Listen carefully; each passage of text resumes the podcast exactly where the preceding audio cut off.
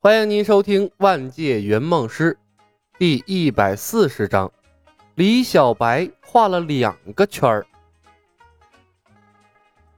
苏汤握住了雷神之锤的锤柄，兴致勃勃的在那里拔锤子。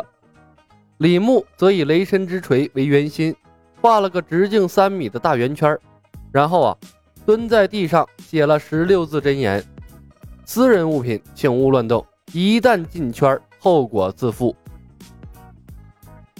果然和电影里演的一样，拿不起来呀！这苏汤咂了咂嘴，失望的放开了锤柄。李小白，你不来拔一下试试吗？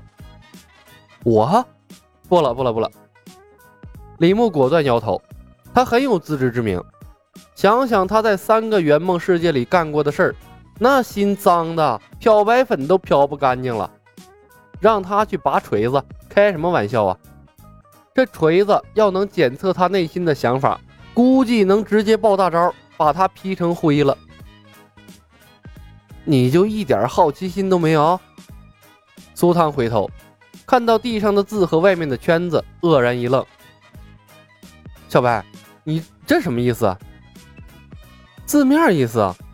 李牧笑道：“呵呵，雷神一的节奏太快。”从索尔被流放到拿回锤子，没用了几天，这么短的时间，我根本来不及把你训练成超级英雄啊！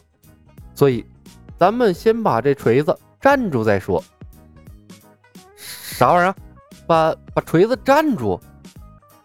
苏汤呆呆地看着李牧，感觉自己有些跟不上他的思路了。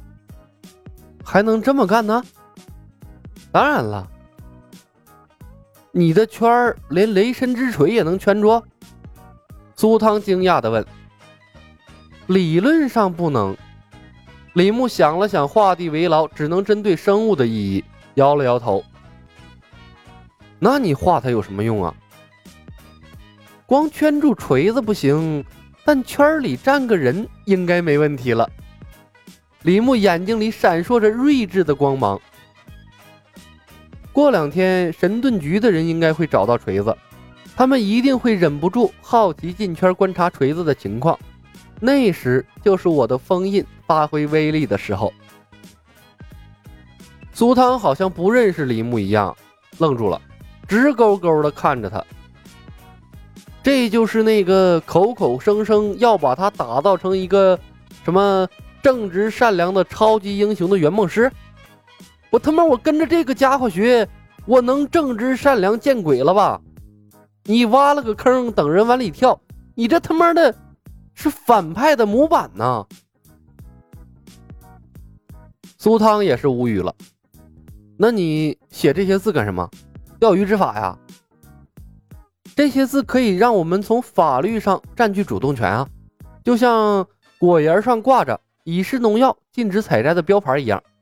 看到标牌的情况下，他们仍然踏进了这个圈儿，那这这这这这就是他们自己的原因了。李牧看了眼苏汤，解释道：“万一以后和神盾局打交道，那咱们有话说呀。”我操，神逻辑呀！苏汤服气了，他看着地上的字儿，可那锤子不是我们的呀，那也不是索尔的，理论上说。这锤子现在是无主之物，谁先发现就是谁的。李牧看着苏汤，促狭的提醒道：“苏哥，别忘了你的梦想，相信你的圆梦师，这个锤子它早晚都是你的。”苏汤记起了他的愿望，不好意思的道：“那你也该写英文呢，你写个中文，谁他妈能看得懂啊？”李牧沉吟片刻。作为维护地球和平的神盾局，看不懂中文，那才是他们的耻辱啊！这苏汤一听这话，我他妈真无语了。李牧看了苏汤一眼：“你如果英语好的话，你可以在旁边加上这个英文注释，别到时候啊说咱们这个欺负外国人不识字儿。不过啊，以神盾局的这个作风，我觉着啊，他们不会在乎地上写什么字儿的。”这尼玛，刚进漫威世界就他妈这么坑神盾局，真的好吗？苏汤简直不知道自己该说什么了。照李牧这么操作下去呀，自己这个超级英雄梦，我觉得是越来越远啊。但是苏汤觉得自己还可以再挽救一下，于是啊，他蹲起了身，默默地在地上写起了英文注释版。翻译完李小白的话，他没有停下笔，而是继续写道：“这不是恶作剧，这是真的，请相信我。”一定不要让人踏进这个圈子。呵呵，一颗善良的小心脏，这他妈果然有成为超级英雄的潜质啊！李小白不介意苏汤更改他写的内容，他总是能从客户的一些小动作发现他们身上的闪光点。就在这时，引擎声传来了，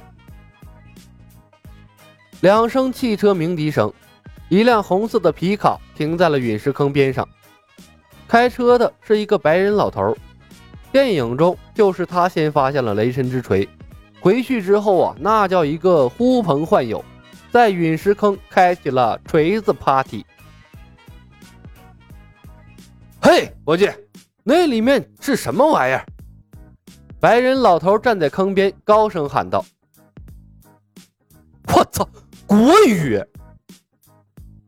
苏汤一个咧蹶，差点来了个平地摔呀！哎，国语版的，为了防止你来到这语言不通啊，李牧低声的解释道。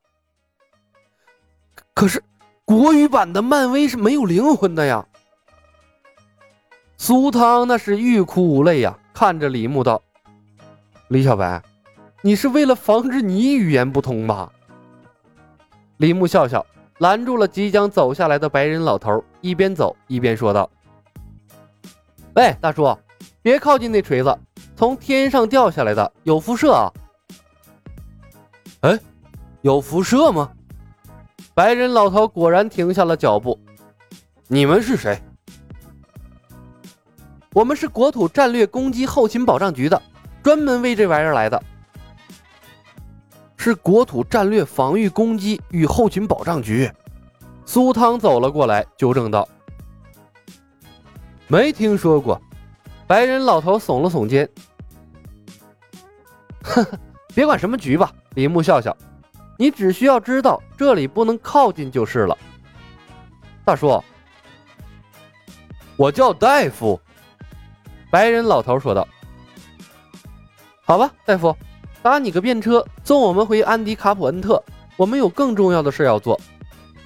李牧给苏汤使了个眼色，手指在背后悄悄做了个点钱的手势。苏汤会意，抽出了一张百元美钞，送我们回安迪卡普恩特，钱就是你的。哦，没问题。戴夫痛快地答应了下来。在他看来，这钱可是实实在在的。比那个有辐射的陨石那可有意思多了。至于李牧这两个看上去就像是东方人的家伙，为什么会成为政府工作人员啊？他一点打听的意思都没有。这老头的速度很猛，那五十里的沙漠路程不到一个小时就飙了回去。一路上，李牧和戴夫那叫一个相谈甚欢啊，短短一个小时。他就把普恩特小镇上的重要成员了解了个透透彻彻。皮卡车来到了普恩特城镇边界线，李牧手里抓着一个长长的树枝，伸到了车窗外。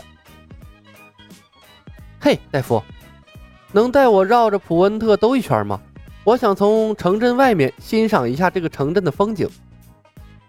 当然，来自东方的朋友，你会爱上这里的。这白人老头戴夫啊，爽快的就答应了。我操，兜一圈这苏汤的耳朵唰的一下竖了起来。自从李小白在雷神之锤外面画了个圈之后啊，他现在对圈那是格外的敏感。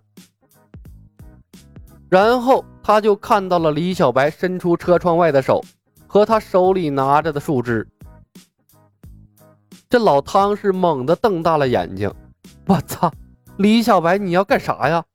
你这是要把整个城镇都圈住啊！本集已经播讲完毕，感谢您的收听。